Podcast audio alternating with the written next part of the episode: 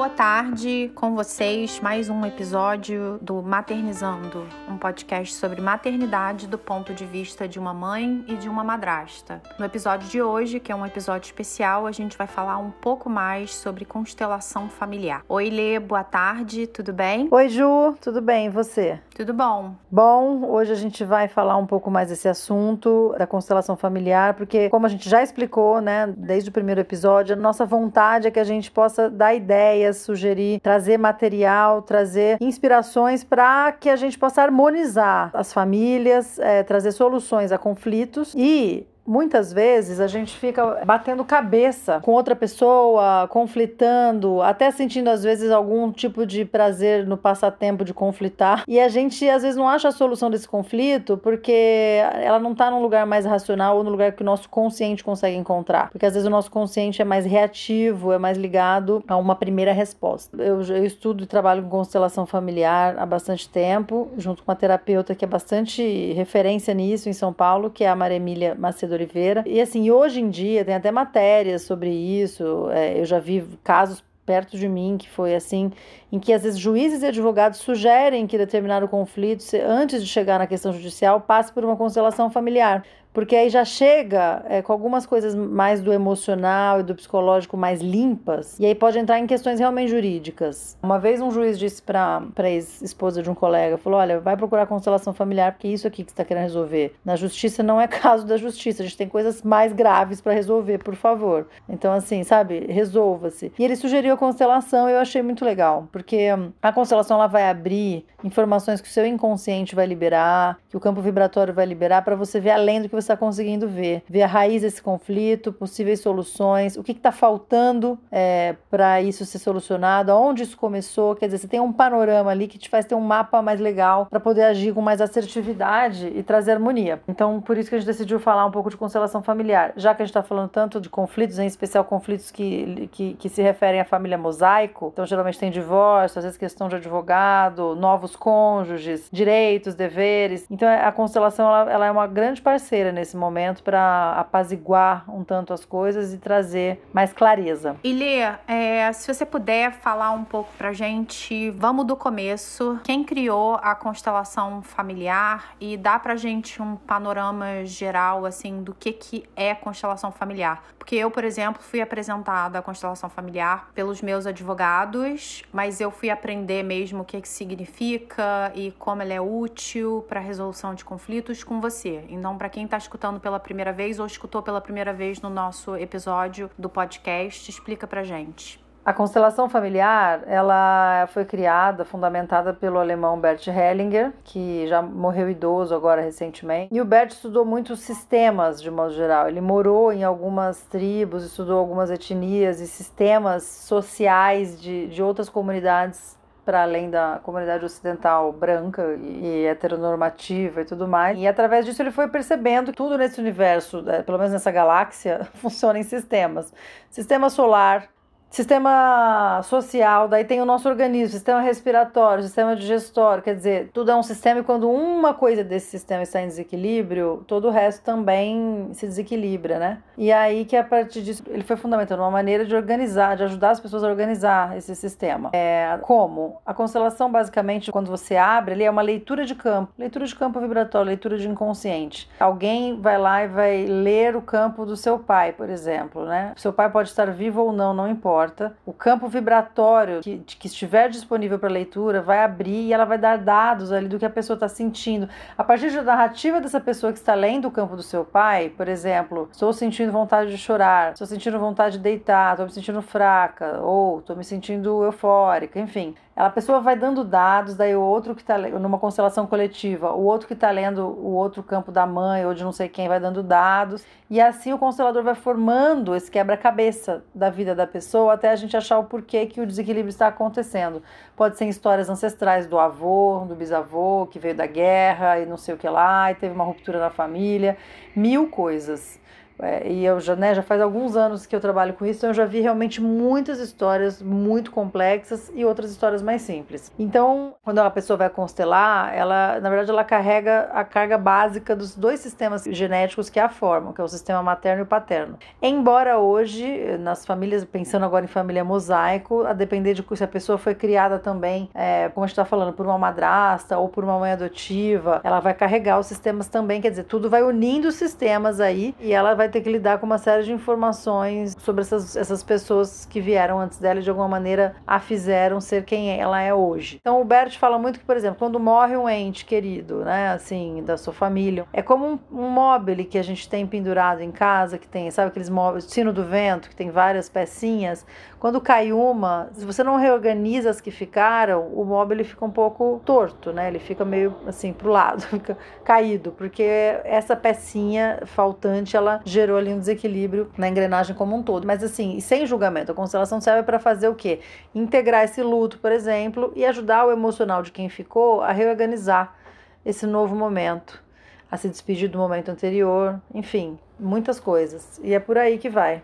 Muito legal. E como consteladora, conta pra gente casos interessantes que você atendeu, se você puder contar um ou dois casos que foram emblemáticos para sua formação como consteladora. Então, aproveitando que a gente está falando de maternidade, eu atendi muitas mulheres com questão de ou fertilidade ou com dúvidas e angústias sobre esse tema.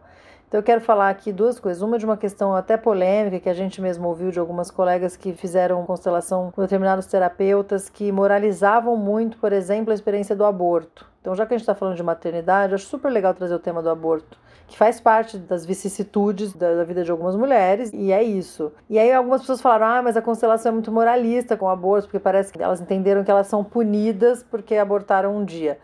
Não é por aí. Acho que assim varia muito da interpretação de cada terapeuta, mas essa interpretação, para mim, é uma interpretação realmente moralista. Não há punição. Também não ouvi o Bert Hellinger falando sobre punição. Em algum momento também não li sobre ele falar de punição. O que a constelação coloca é para você não desprezar a experiência do aborto na sua vida, não deletá-la como se ela não tivesse existido. Então ela tem que ser integrada como uma experiência importante, tanto quanto outras experiências importantes que porventura você tenha vivido. E dá um lugar para aquela experiência na sua vida. Seja dar um lugar para o próprio feto, a depender da relação que você estabeleceu com ele. Às vezes você desejava muito e, e ele não desenvolveu. Às vezes você, sei lá, mil questões que você pode ter emocionais sobre isso. Se você tiver, você tem que simplesmente isso, assim, integrar essa experiência, dar um lugar a esse feto, se despedir, integrar mesmo, falar obrigada pelo tempo que foi. Assim, é sempre na perspectiva perspectiva de agradecer e integrar e seguir adiante, agradecer, integrar e seguir adiante. Ou quando a pessoa realmente assim não tem uma questão, não pesa para ela emocionalmente, não foi uma grande questão ter abortado, apenas poder integrar e dizer também a mesma coisa, agradecer por ter podido viver essa experiência pelo tempo que foi, é, integrar que naquele momento a decisão dela foi importante de tomar, por exemplo, a decisão do aborto. E ficar em paz com isso, porque às vezes lá no nosso inconsciente que também entram as, as morais várias da, da, nossa cultura, né, e tal, às vezes a gente não sabe, mas a gente tem uma culpazinha, ou tem um enroscozinho. Então, você se liberar mesmo dessa culpa e integrar a experiência, basicamente é integrar a experiência. Então, queria esclarecer isso para não parecer que a constelação quer moralizar as questões ou mesmo moralizar a família nuclear que tem que ter, o, né, o filho, e se você abortou, você é um criminoso. Não é por aí. E neste sentido, então, você pode integrar a experiência de um aborto, seja aborto deliberado ou, ou involuntário. E também, para além do aborto, é você integrar todas as pessoas que foram importantes para sua vida e para sua família.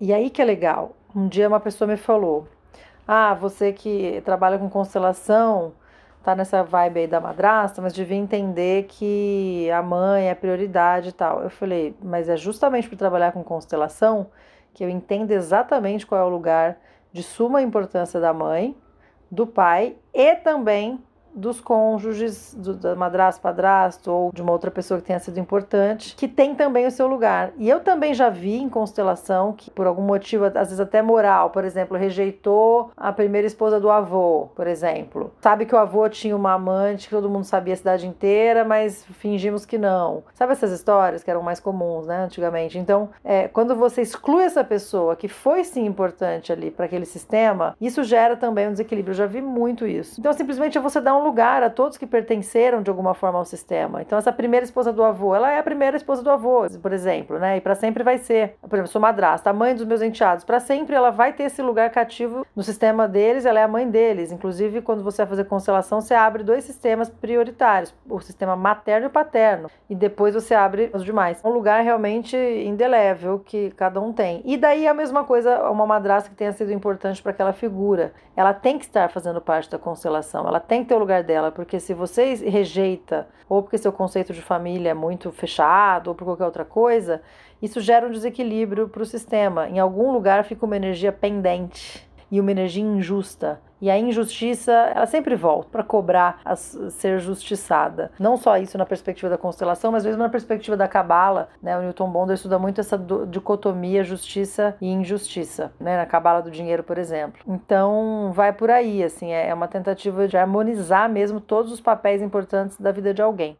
E você comentou comigo que você já viu a constelação familiar sendo usada na justiça de família por juízes e promotores que queriam tentar que questões é, emocionais e questões de limite e questões de atrito pudessem ser resolvidas na constelação, ao invés de sobrecarregar o judiciário com questões que não são de risco de vida, porque o emocional ele causa muitos danos, eu acho que causa a longo prazo prazo, tanto quanto a curto prazo. Eu fiquei curiosa, como é que isso você já viu isso sendo aplicado na justiça de família? É, eu já atendi muitas famílias que, que o advogado, às vezes de divórcio e tal, sugeriu que fizesse isso antes. Até eu conversei com uma advogada recentemente que ela falou assim: que tem juiz que já é mais escrachado. Falou: ó, oh, isso aqui, que saco, isso aqui não é caso de trazer para o judiciário que tem tanta coisa para fazer. Isso aqui a pessoa tinha que ir para terapia. E alguns já conhecem a constelação e indicam. Eu vi até algumas matérias sobre isso que eu achei bem legais. Porque aí indica que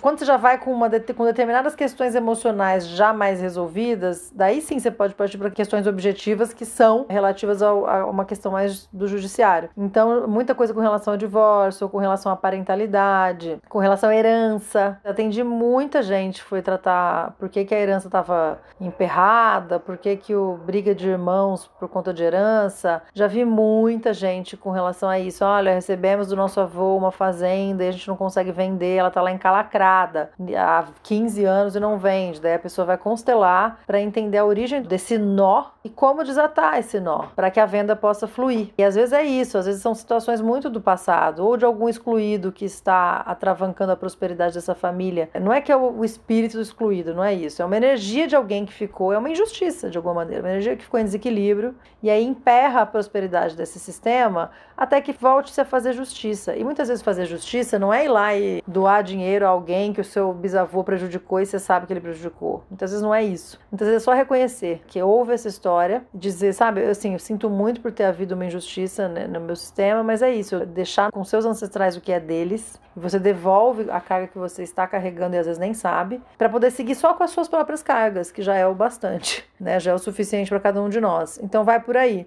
Com relação à fertilidade, tem umas duas ou três ginecologistas bacanas, assim, que indicam muito aos pacientes lá pra gente, porque às vezes tem questão de fertilidade, às vezes tem questões psicológicas que se referem à maternidade ou ao lugar dela de mulher numa relação afetiva, ou no mundo, ou no trabalho, ou questões até de mioma no útero, questões no ovário. Aí a pessoa vai constelar até a doença do feminino dela para saber onde isso começou e como é, auxiliar que essa cura aconteça. Agora, eu também já atendi pessoas que têm pais adotivos. Aí sim, quando você recebe um filho adotivo, o sistema que se abre primeiro, de modo geral, a gente abre o sistema dos pais adotivos. E muitas vezes, sim, o sistema biológico aparece em seguida. E aí você, então, portanto, essa pessoa tem quatro sistemas: mãe biológica, mãe adotiva, pai biológico, pai adotivo. Então são muito complexos. Falando assim, às vezes a pessoa não consegue visualizar o que é, mas quando você vai ver uma constelação acontecer, é um trabalho fenomenológico. Então, estar ali, você já vê e sente, e muitas vezes se emociona e vê que a coisa é, é muito profunda. Assim assim, ela vai para um lugar muito para além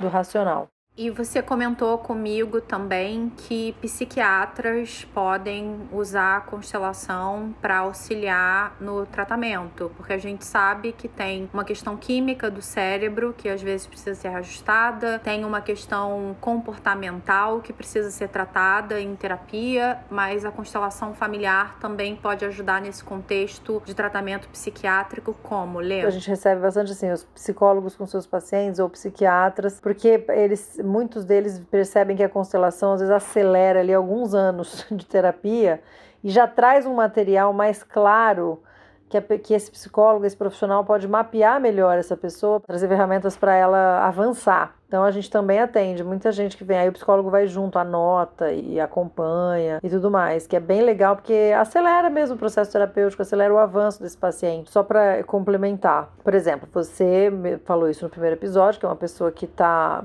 tá longe dos seus filhos. Casos como o seu, em que há uma questão judicial no, do divórcio, por exemplo, é, seria super legal fazer com uma constelação. Não precisa ser todo mundo junto, mas até, até nem é indicado. Mas você fazer de cá e obviamente, se eles fizessem de lá, todo mundo ia entender melhor o lugar de cada um. E às vezes, em casos parecidos em que há divórcio mais conflituoso e tal, as pessoas podem parar de bater a cabeça. Uma coisa é fato: a gente recebeu essa narrativa.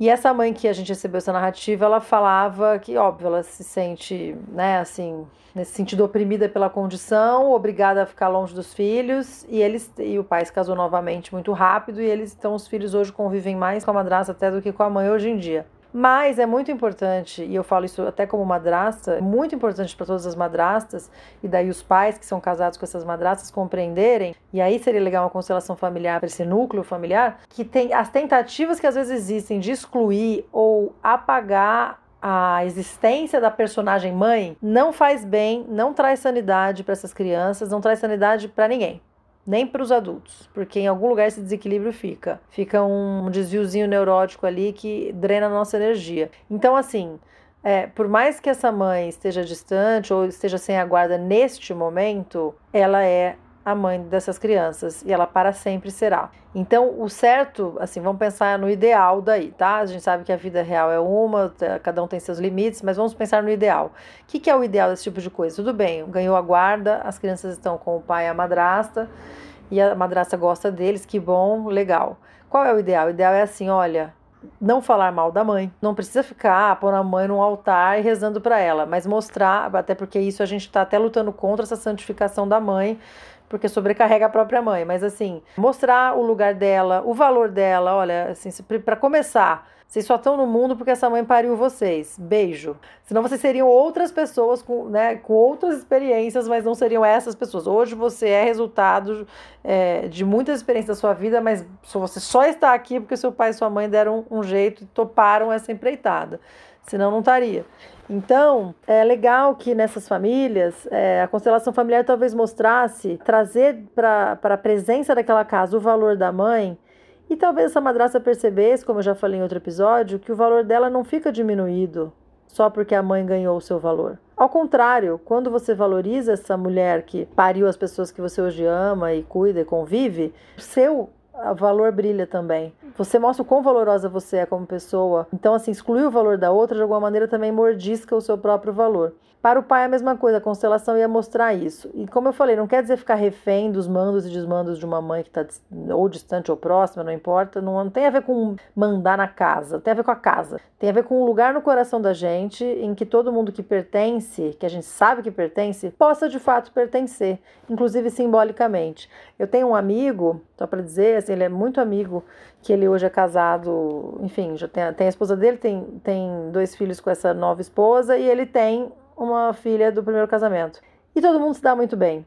E tem foto da primeira esposa com a filha quando era pequena na geladeira atual do casal e todo mundo se dá bem, eles vão na festa da avó tal, tem mil, vó, mil avós. E eu achei legal o dia que eu vi essa foto, porque eu falei, porra, que legal, é uma, não deixa de ser uma homenagem. Ela pôs no mundo aquela menina, ela fez parte da família, não é porque a família mudou de configuração que você vai excluir tudo aquilo, né? Então achei super bacana. E pronto, assim, essa foto, talvez eles não precisam, eles nem convivem tanto assim, eles são colegas, mas não ficam convivendo todo dia. Mas essa foto já simboliza, você acha super bacana. E outras mil fotos foto que eles têm do momento presente deles, que claro, o momento presente é o momento presente e ok, é soberano. Então acho que é por aí, assim, sabe? É, tudo bem, é esse é o plano ideal, mas no mundo real, então enquanto a gente não chega lá, é tentar através desses recursos, tipo constelação familiar, trazer o que é justo de cada um. Só isso, não é dar mais nem dar menos, é trazer o justo. E o justo de cada um é ter o seu lugar reconhecido. Para finalizar, falei sobre, por exemplo, essa história de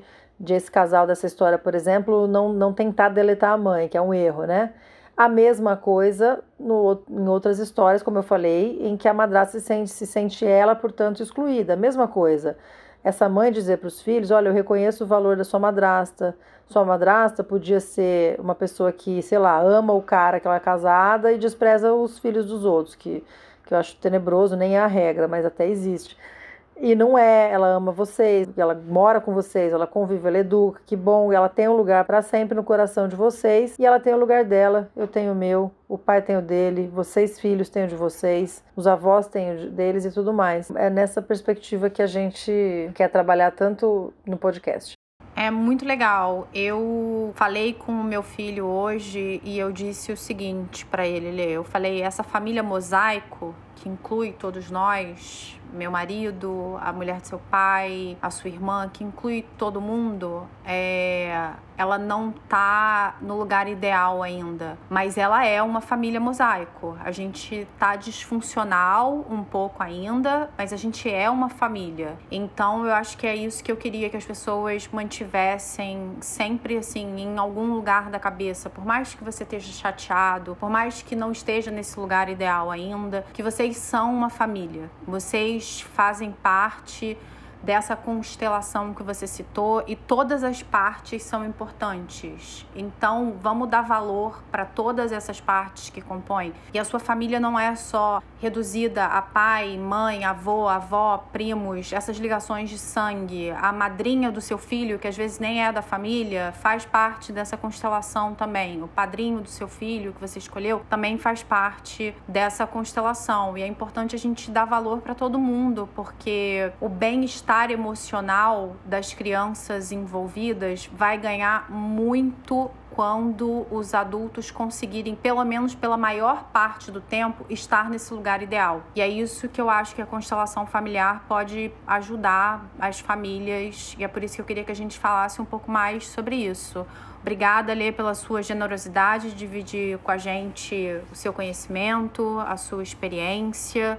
Tudo que a gente pode fazer é o nosso melhor. A gente se despede por aqui, esperando que você, mãe, que você, madrasta, não deixe que ninguém silencie a sua história porque é assim que o trauma se instala, quando a gente silencia o que a gente está sentindo. Vamos terminando por aqui o podcast Maternizando, um podcast sobre maternidade do ponto de vista de uma mãe e de uma madrasta. Um beijo, Ju, obrigada pela oportunidade também de falar mais sobre isso, de refletir junto. E o que a gente quer é trazer ferramentas para quem precisa, esteja num momento de, de conflito, de dificuldade, possa se harmonizar, então que a gente possa usar as ferramentas que a gente tem, né? Obrigada a todos, até o próximo episódio. Um beijo.